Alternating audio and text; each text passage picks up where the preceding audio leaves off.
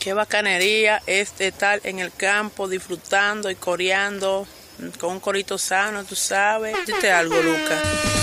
Ya estamos listos. Necesito que a partir de este momento le presten atención a lo que tienen ante ustedes.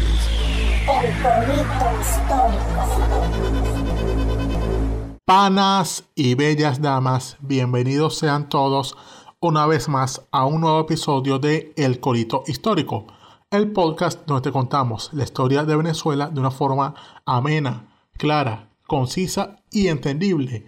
Es decir, como no te la contaron tus lamentables profesores de historia de Venezuela del bachillerato, que son la razón por la cual terminaste votando por Chávez. Aquí les habla Javier Lara Dite algo, Dorian Márquez. Claro que sí. ¿Qué es lo que dicen todos esos coristas históricos? Aquí estamos nuevamente en otra edición del podcast que aunque lo soñaron los padres de la independencia, hoy no deben estar muy contentos porque no estamos hablando de ellos, estamos hablando de los realistas. Pero bueno, aquí estamos como siempre trayéndote los cuentos que no te que no sabías, esos datazos sobre la historia y todas estas explicaciones que están ahí ocultas y que bueno, nosotros bueno, ni siquiera ocultas, que están ahí nosotros te la traemos para que te enteres de la manera más chévere. Pero tú sabes que antes de empezar con nuestros temas de hoy, traemos siempre nuestros clásicos saluditos. Así es, así es, así es, porque recordemos que el Corito Histórico es el podcast que te enseña y te descuidas también te preña.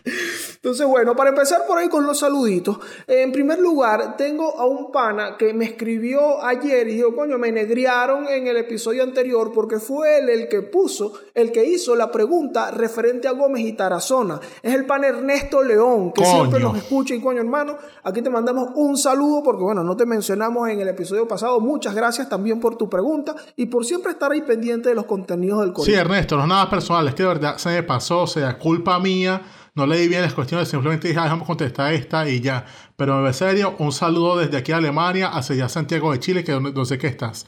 Varios, saludos, pana mío. Ah, bueno. Entonces ahí estamos con el pan Ernesto León y también el otro saludo va directamente a Montreal, en Canadá, al pana Johan Hill, que dice que se consume todos nuestros productos en el corito histórico. Es decir, se vacila los episodios los domingos, pero también nuestro Chayán se llama él. Como tiene que ser. Un, saludo a ese pana Montreal que hace las cosas como son.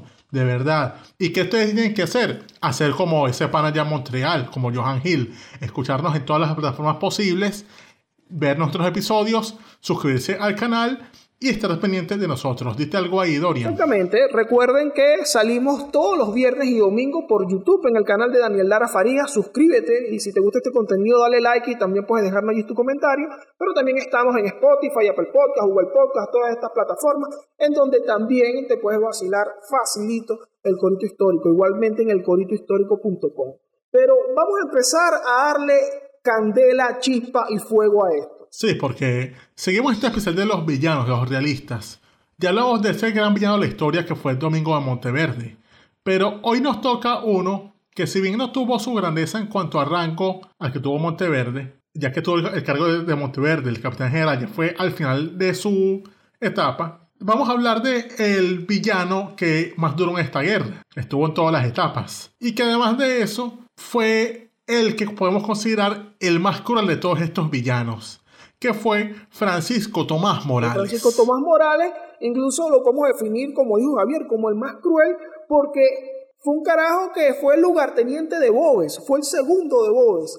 Y lo más interesante de este personaje es que él está involucrado en la guerra, eh, en la guerra acá eh, de independencia, desde el principio hasta el final, desde los primeros tiros hasta los últimos tiros que se echaron en esa guerra, estuvo involucrado Francisco Tomás Morales. Eso es correcto, es decir, porque este pana, sí, empezó desde la Primera República hasta ya al último, al último tiro, que si no tiene Maracaibo, él estuvo allí y bueno, es testigo de todo eso. ¿Y por qué razón? Y, también es canario, además. Sí, muy importante, que como la mayoría de los jefes militares de la contienda del bando realista era origen canario.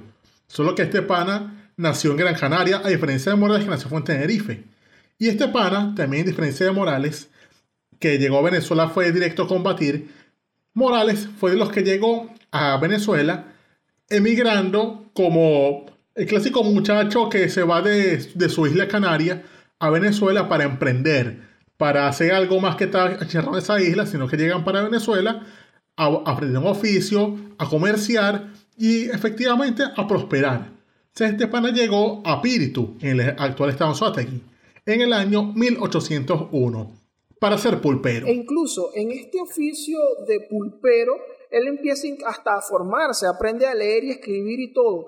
También cabe destacar que eh, el tema de esta inmigración canaria hacia Venezuela ya para el momento era como un destino natural. Es decir, los canarios eran como los españoles que nadie mandó. Aquí están eh, unos peninsulares, gente que venía desde España, que eran mandadas para cargos y todo esto y para trabajo, pero los canarios emigraban hacia hasta estas tierras para buscar mejores condiciones de vida, emprender un negocio y todo esto, y se dedicaban, entre otras cosas, a ser pulperos como Francisco Tomás Morales, que además dice Carracholo Parra Pérez, que trabajaba también vendiendo pescado frito. Coño, ¿cómo va a ser?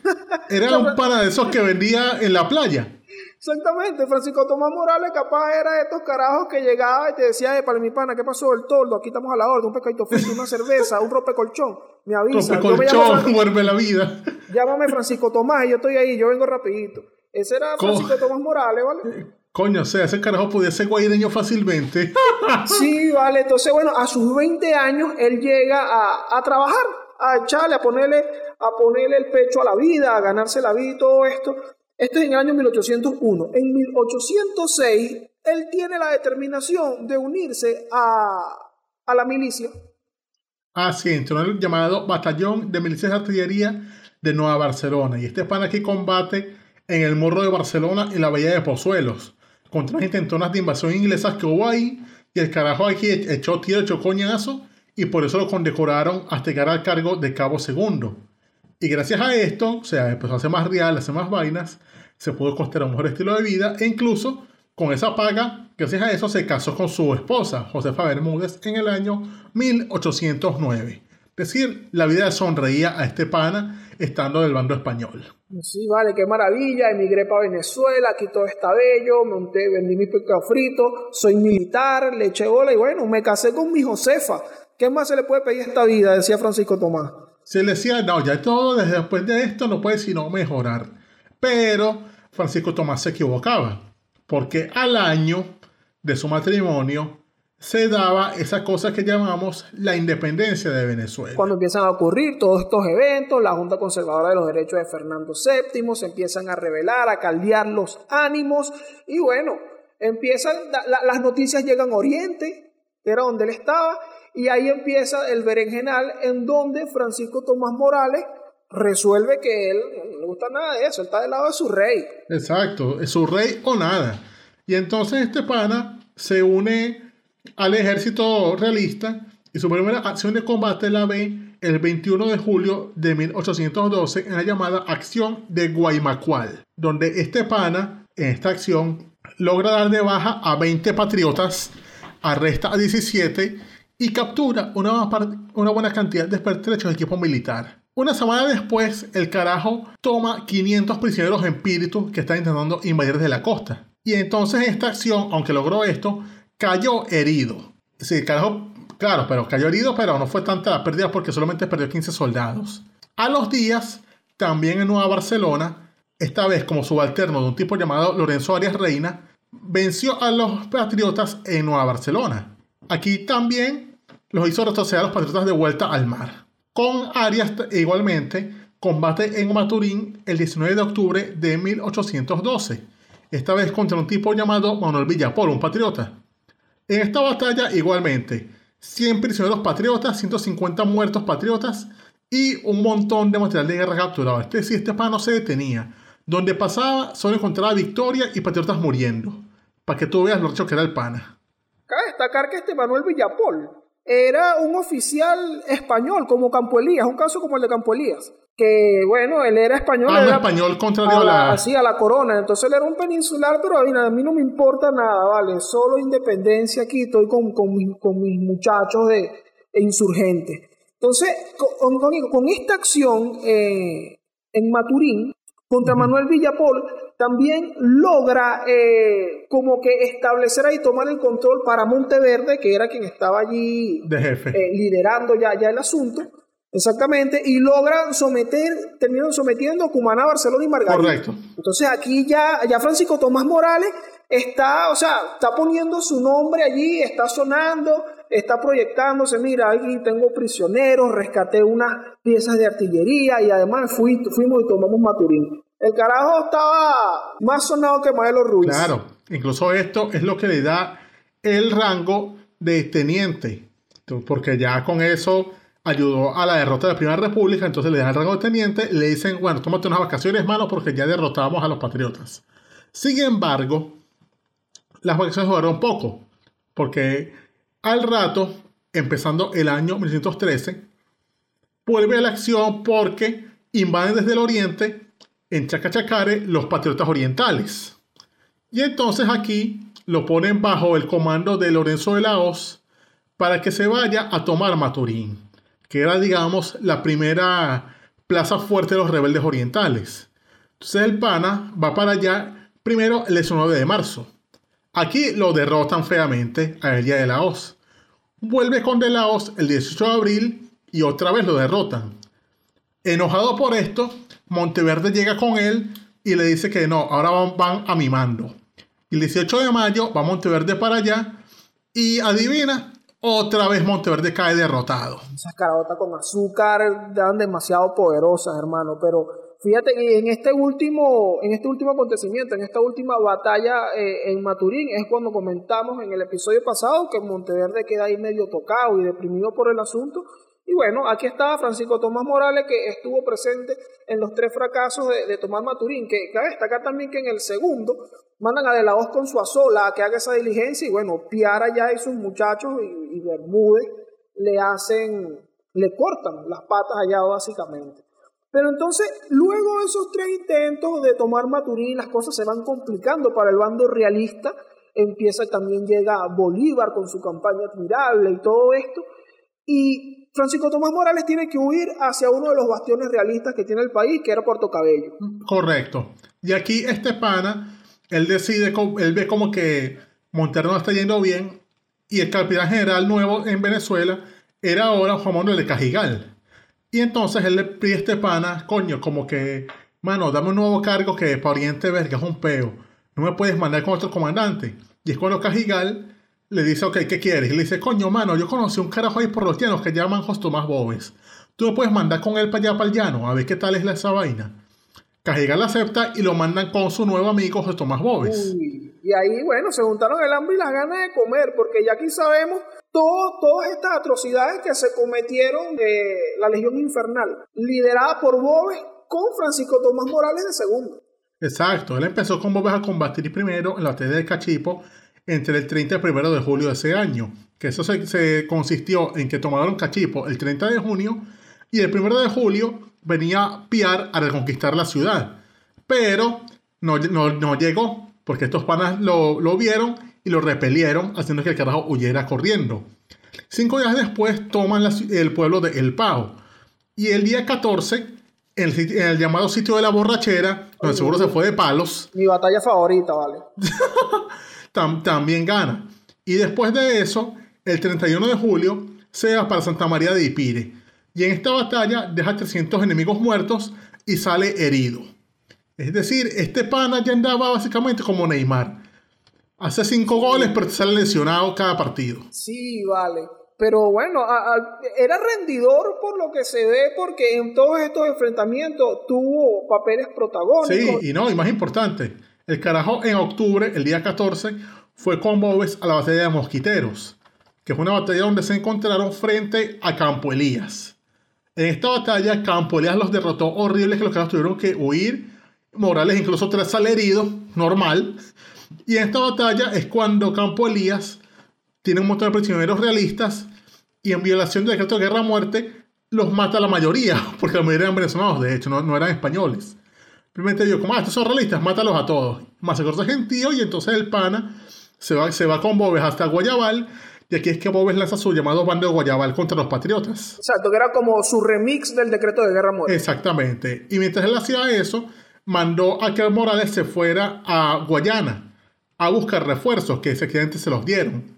dieron un poco de, oficiales, un poco de tropa y se reunieron el 13 de diciembre del año 1913 para irse al llamado sitio de San Marcos, donde se enfrentarían a Pedro Aldao y de esa forma lo matarían junto a 2.000 hombres.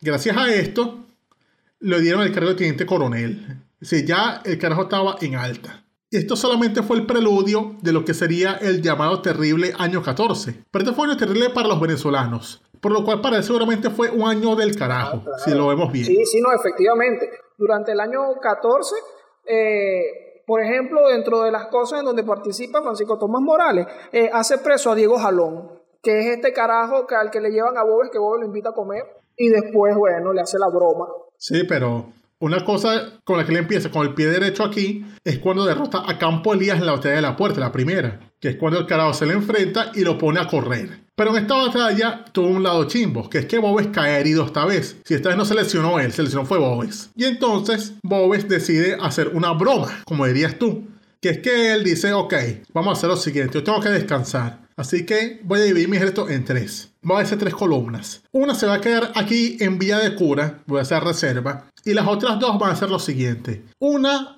va a comandarla este Francisco Rosete, el pulpero mochador. Exacto. que se va a ir por el Tuy para desde allí caerle a Caracas. Y la segunda columna la vas a tomar tú, Francisco Tomás. Que es que con esa columna vas a irte por una victoria para lo mismo, para dejarle a Caracas por otra vía. Y entonces, en este caso, Morales se fue a la victoria. En la victoria, lo que separaba a Caracas de, de este pueblo era solamente José Félix Rivas y un montón de muchachitos. Ahí, bueno, en el episodio del carnicero de la victoria ahondamos bastante en este episodio, pero bueno, ya sabemos ahí lo que pasó dentro de, en el asunto de la batalla de la victoria. Luego de, todos estos eh, momentos también se da el tema de la toma de Valencia, donde él también participa. Sí, él participa en la toma de Valencia, que esto es ya después de la batalla de San Mateo. El pana, después de eso, de esa batalla, le toca enfrentarse a, a Mariño en Boca Chica.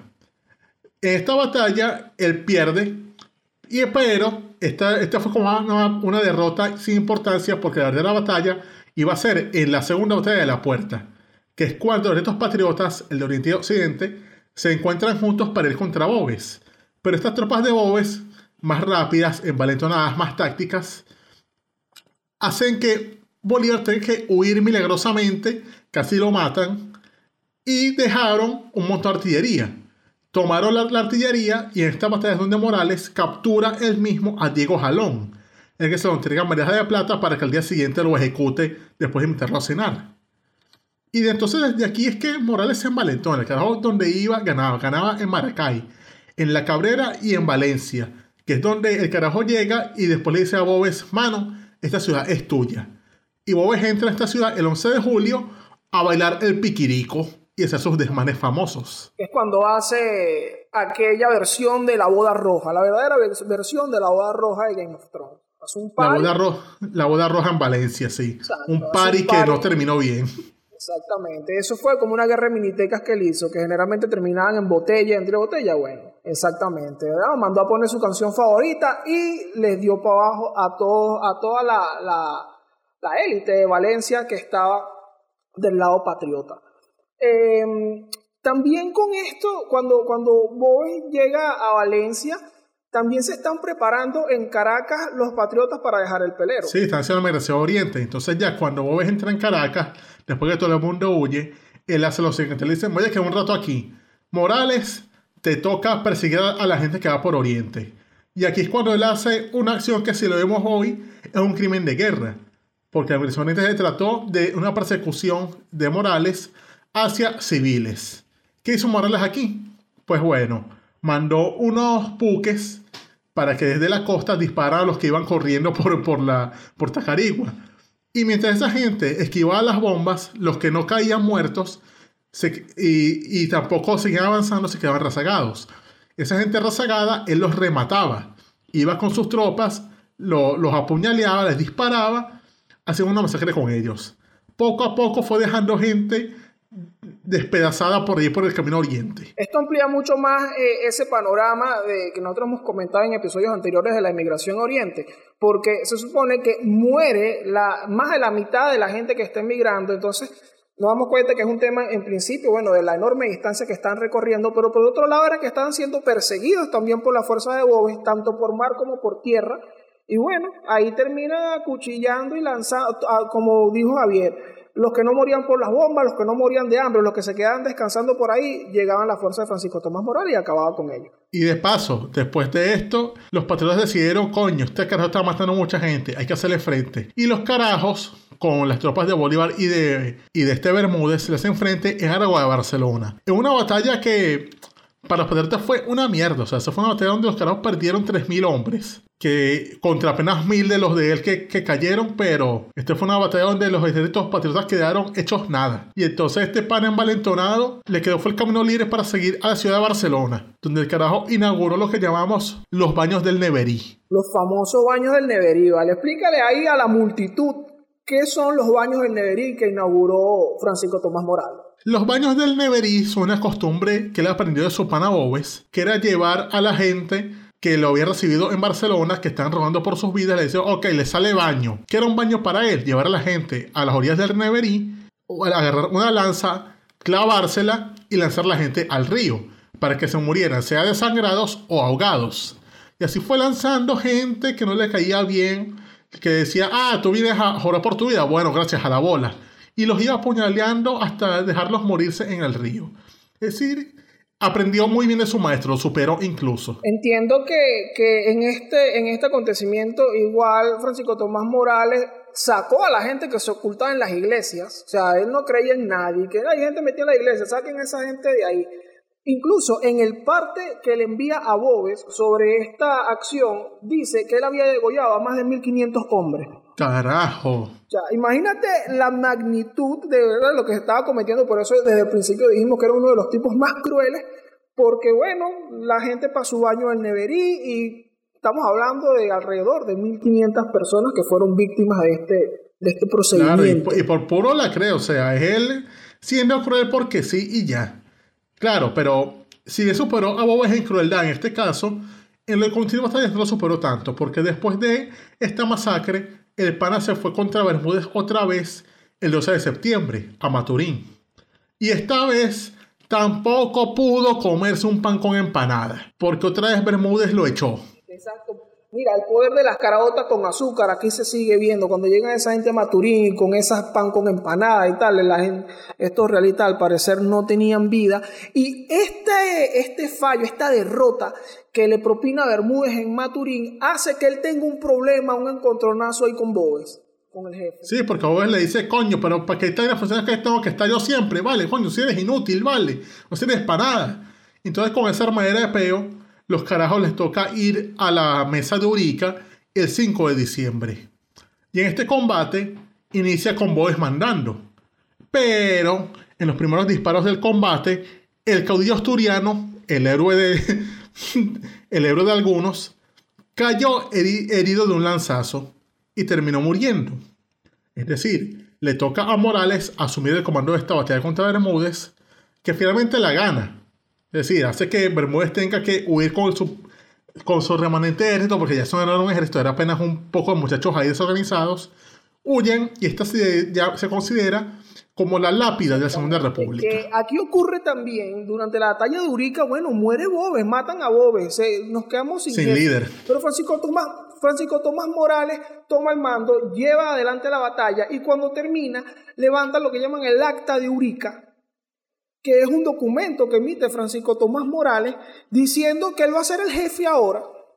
Además, también se comenta que en esta acta Francisco Tomás Morales confiesa que él se enteró desde el principio que Gómez estaba muerto, pero que él no dijo nada para mantener como la moral de la tropa. Ah, como el CID, algo así. Entonces esto queda ahí medio turbio, porque hay versiones que dicen, dentro de las tantas versiones de por fin quién mató a Gómez, que pudo haber sido Francisco Tomás Morales por ahí para para quedarse con el mando, porque además, ¿cuál es la situación? Queda Bobes que estaba a sus anchas, eh, comandando todo el ejército, Incluso él mismo se había dado un, título de, general o algo así. Y Francisco Tomás Morales, a la muerte de Bobe, bueno, se supone que queda él, pero hay un capitán general en ejercicio y hay un jefe del ejército en ejercicio que es Cajigal. O sea, se supone que el mando debería quedar en ellos. Pero, bueno, la misma inercia de la batalla y todo, Francisco Tomás Morales dice, no hermano, soy yo. Ahora soy yo, ahora me toca a mí. Pero, y en señal de eso, el carajo como él veía que los los subalternos están escondidos como que, mira, Bob está muerto, eh, ahora tienen que mandar a otro. Él lo que dijo fue, ese otro soy yo, el que se oponga, chao con ellos. El carajo agarró y a los que se le oponían los fue degollando poco a poco. Los degolló y mandó sus cabezas a Caracas para impresionar al mando. O sea, se las mandó a Cajigal para que él viera como que, mira, esto pasa a los que no hacen las vainas que yo digo. Esto sale en las memorias del regente Heredia, que era el oidor de la Real Audiencia de Caracas en ese momento, que tiene su, que tuvo su, sus memorias, y comenta que fueron ocho capitanes de su ejército a los que además le cortó la cabeza y las mandó para Caracas para que supieran quién mandaba. Exactamente. Y no conforme con esto, el carajo finalmente entró a Maturín el 10 de diciembre. Aquí ya terminó de joder lo poco que quedaba del ejército de Oriente y a su vez también tomó el tesoro de las iglesias que Bolívar pretendía llevarse para continuar la lucha. Aquel tesoro de aquel peo entre el pirata Bianchi y Pierre Rivas. Bueno, ese tesoro se quedó en tierra, se los quedaron los, patriotas y con, con su terquedad, en vez de llevarse para seguir la lucha, simplemente se agarraron otra vez los realistas. Sí, se quedaron con los reales se quedaron con el banco, se armó un limpio. Exactamente, hicieron la de la de Requesón, me quedé con el banco. Eh, Exactamente. Bueno, esto es finales del año 1814. A 1815 Francisco Tomás Morales lo agarra allá en Oriente.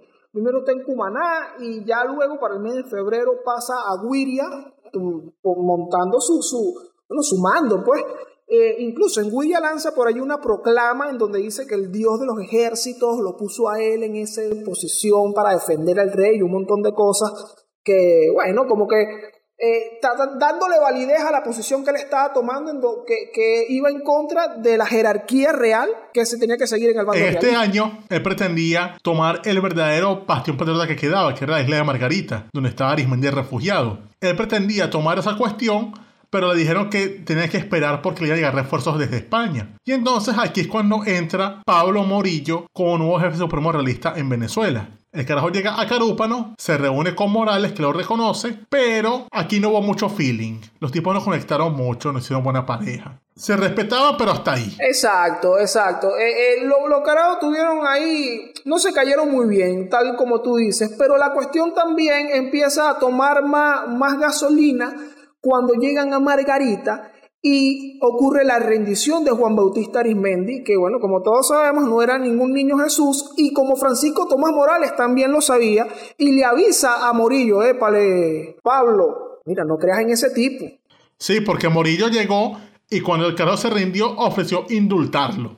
Y entonces Morales, que, había sido que era testigo de la guerra, que sabía que él era el gran carnicero de Caracas y de La Guaira, el hombre que degolló hace que masacró ese poco realistas en Caracas, él decía, mira, si usted perdona ese carajo, se va a arrepentir. Ese carajo no es de fiar. Pero Morillo le dijo, mire, si yo, si yo quisiera su opinión, se la pediría. Yo no, los consejos no son gratis, así que guárdeselos.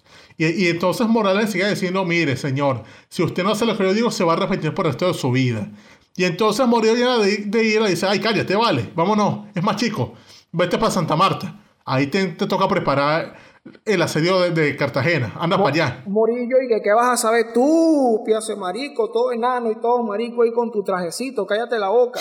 Incluso recoge una de las memorias de un oficial español, Rafael Sevilla, que Francisco Tomás Morales le dijo, en adelante me abstendré de darle consejo. Es como que yo no me voy a meter más en tu peo, está bien, chico. Ese es tu peo. Pero la cuestión es que ya cuando ellos estaban en, en Colombia, en Nueva Granada, estaban en Santa Marta preparándose para asediar Cartagena, en esas acciones preparatorias del asedio de Cartagena es que Morillo se entera de que Arismendi se sublevó. Y entonces aquí es cuando Morales le dijo a Morillo, millennials descubren a la leyenda. Aquí, aquí Francisco Tomás Morales salió como María Corina, se los dije. Exactamente, porque mientras, eh, mientras este Arismendi se dedicaba a degollar las tropas que dejó ahí Morillo, Morillo entonces se arrechó en banda y dijo, coño de la madre. Y para desquitarse, como no podía entrar con esos a Morales, se decidió desquitarse con Cartagena. Y entonces aquí es que da el famoso asedio donde vuelven verga esta ciudad, como ya contamos en un corito. manifiesta Francisco Tomás Morales acerca de esto mismo, que en una explicación de el por qué no podía tomar el mando efectivo y bien para llevar la guerra un oficial español, refiriéndose a este acontecimiento, que pudieron haber engañado a la alta jerarquía militar española, pero no a los veteranos oficiales que están en Venezuela, o sea, a él y a, bueno, la, las tropas y los oficiales que ya llevaban con él todo este tiempo en la guerra. Como que, mira, pudieron haber jodido a estos españoles, pero nosotros sabíamos qué es lo que con estos tipos. Claro, porque ya tenían conocimiento del terreno, sabían que la guerra aquí no jugaba carrito. Estos tipos venían en Europa creyendo que todo era fácil napoleónico, pero así no era la vaina. Exactamente. E, e, incluso lo que plantea es que, sí, muy bien que ustedes por allá hayan hecho la guerra bajo unos términos como de, de seriedad, de caballerosidad, términos de guerra en donde los dos ejércitos manejaban los mismos códigos. Aquí no es así. Aquí no hay código, Aquí Todo, es salvaje. Pero es, esa era la diferencia. Pelota, pelota caribe. contra la pelota gringa. Pero después de esta cuestión, Morillo se da, le llega el datazo de que viene ya en camino la expedición de los Cayos a cargo de Bolívar. Entonces manda a que Morales vuelva cuanto antes a Venezuela. El pana corre desde Ocaña y llega a Venezuela en el año 1816. Aquí le toca en junio enfrentarse a Carlos Soblet en dos batallas, una en el río La Piedra y la otra en los Aguacates. Y también le toca enfrentarse a Bolívar en Maracay. Claro, le gana a Bolívar, que es cuando Bolívar tiene que dejar a la de sus tropas ahí botadas, pero la guerra dura poco porque las tropas de Bolívar encontraron el camino cuando, se, cuando hallan a Gregor MacGregor. MacGregor, el bicho, los agarra, se los lleva hacia el Juncal, Aquí se reúne con Pierre y en esta batalla se enfrentan a este Morales. Y en esta misma batalla lo derrotan. Exactamente. Y, Horrible. Le pela Morales. El carajo quedó, quedó chova nada. Le dan esa pela a Morales ahí. Y entonces Pablo Morillo queda como que, bueno, Morales, y entonces tú no rindes. O sea, tú no pegas una. Y de paso. ¿Cómo te van a vencer ahí en, el Juncal, vale? Y de paso, un este carajo Salvador Mozo le tiene una pila de edema que lo llevó incluso a prisión. Y el carajo quedó derrotado y preso. Sí, porque lo acusaron, incluso lo estaban acusando como de sus excesos y de insubordinación, porque eso sí es real, el tipo era sumamente insubordinado, es algo que incluso manifestaba Cajigal. Y bueno, lo hacen preso de que no, tú no vas a estar más aquí. Eso es en el año 16. Él sale libre cuando vuelve Pablo Morillo al país y dice como que, hermano, ya está ocurriendo algo. Y es que los patriotas se están enterando de que este tipo va preso y entonces le están diciendo a, los realistas, pues a la gente como que, mira, a ver, si a un tipo que les ha servido tanto como este lo tienen preso, ¿qué quedará para ustedes? Que son unos guaremates todos. Entonces, vamos, y además ese tipo hace falta en el frente de batalla, ¿vale? Saca ese hombre ahí lo sacan, pero no le dan cargo como de comandancia como tenía antes. Queda incluso a las órdenes de, un oficial de Pascual Imagínate, degradado el tipo que más, que de más rango combatiendo. Coño, qué bola. Con razón no le fue tan bien. Entonces, bueno, ahí, ahí él queda a las órdenes de, este Pascual Real, va participando igualmente. Ante esto, el mismo Morillo eh, reconoce que el carajo le echa bola. Dice, mira, a pesar de que él ahorita no tiene cargo de comandancia y algo, él sigue saliendo, se enfrenta a los rebeldes él mismo y pone el ejemplo en la oficialidad. Claro, incluso siguió después, más adelante, bajo órdenes de Morillo, mientras él estuvo de comandante en Venezuela. Claro, ya cuando Morillo se va de Venezuela en el año 1920, de acuerdo de Santa Ana, ya que la guerra estaba ya sentenciada, porque los realistas acaban de perder Nueva Granada. E igualmente, ya se reconocía a Bolívar como presidente de Colombia. Es ya era una realidad que los insurgentes eran algo más que unos rebeldes ahí, ya eran una nación. Y entonces le decía, no, negocien, hermanos, que esto ya no va para más. Entonces, bueno, Murillo le tocó decir, bueno, chaolín, que ya esto se acabó. Entonces él se va y en este momento es cuando Morales estaba pensando que ya era su turno de su como capitán general. Pero no fue así. Ya aquí el cargo se lo dieron a un tal Miguel de la Torre. Y le decía como, bueno, pero ¿hasta cuándo me van a engonear a mí, vale? Y entonces otra vez Eterno Segundón. Como Holland Oates, otra vez como Oates, otra vez. Exactamente. Bueno, con este Miguel de la Torre, Miguel de la Torre fue quien comandó las fuerzas que lucharon en Carabobo, cuando la batalla de Carabobo, mientras Francisco Tomás Morales le tocó perseguir a Bermúdez. La diversión de Bermúdez, claro. Exactamente. Entonces, en este acontecimiento, Francisco Tomás Morales tampoco la pega porque cae redondito en la trampa de Bermúdez y ocurre todo lo que, bueno, todo lo que ocurrió ahí para que se diera la victoria en Carabobo. Exacto, es cuando ya después de esta batalla queda el ejército bien dañado, el ejército español, y se tienen que refugiar todos en Puerto Cabello. Ya aquí es cuando Miguel de la Torre, después de esta batalla, de otras pérdidas, el pana agarra un barco y se va a Puerto Rico para asumir como capitán general allá. Es decir, deja el cargo de capitán general de Venezuela y se lo dan a Morales, finalmente. Pero asumir el cargo ya de capitán general en 1921 era como asumir la presidencia interna de Venezuela. Es decir, ya estaba a nivel Guaidó. Exactamente, el tipo era todo simbólico ahí. Incluso el 7, ¿sabes que el 7 de noviembre de 1821 también le dan el cargo de mariscal de campo? Ah, vaina. pero yo digo, bueno, hermano, pero ¿cómo que mariscal de campo, mano? Bueno, pero tiene que ser mariscal de campo porque, por ejemplo, en el año 1818 él derrotó a Monagas y después, el 16 de marzo, participa en la batalla de Semen. Ah, ay, no, y después de la batalla de Semen, Francisco Tomás Morales sale ganador, vence a Cedeño en la Laguna de los Patos. Ah. no, vale, Entonces, obviamente. del otro lado, vale. Francisco Tomás Morales, bueno, salió de la batalla de Semen, después la Laguna de los Patos, todo hermano, usted se ha ganado el título de mariscal de campo. o sea, es básicamente le dieron la visa. Restriégate, locote. bueno, total que él agarra este, este cargo luego de capitán general, ya con su, con su grado de mariscal de campo, pero era demasiado simbólico. Ya en Carabobo, como sabemos, ya las cosas para el bando realista eh, se, desmoronan por completo, pero Francisco Tomás Morales estaba emocionado con su cargo. Él dice, no, vale, yo voy a salir, voy a retomar toda esta vaina porque yo, yo soy el que va a arreglar esto. Sí, el cargo entonces empieza a hacer como la retoma de coro, retoma Maracaibo, como explicamos en el corito de la batalla. Y entonces aquí el cargo tenía pensado avanzar sobre Río Hacha. Pero en este caso, conflictos con el comandante de la, de la Marina Española en el Caribe, Ángel Laborde, y las estrategias de Padilla en el lago, llevaron a derrota total de la escuadra naval el 24 de julio de 1823. Entonces es cuando a Morales, lamentablemente, le toca hacer firma la rendición de la Capitanía General de Venezuela.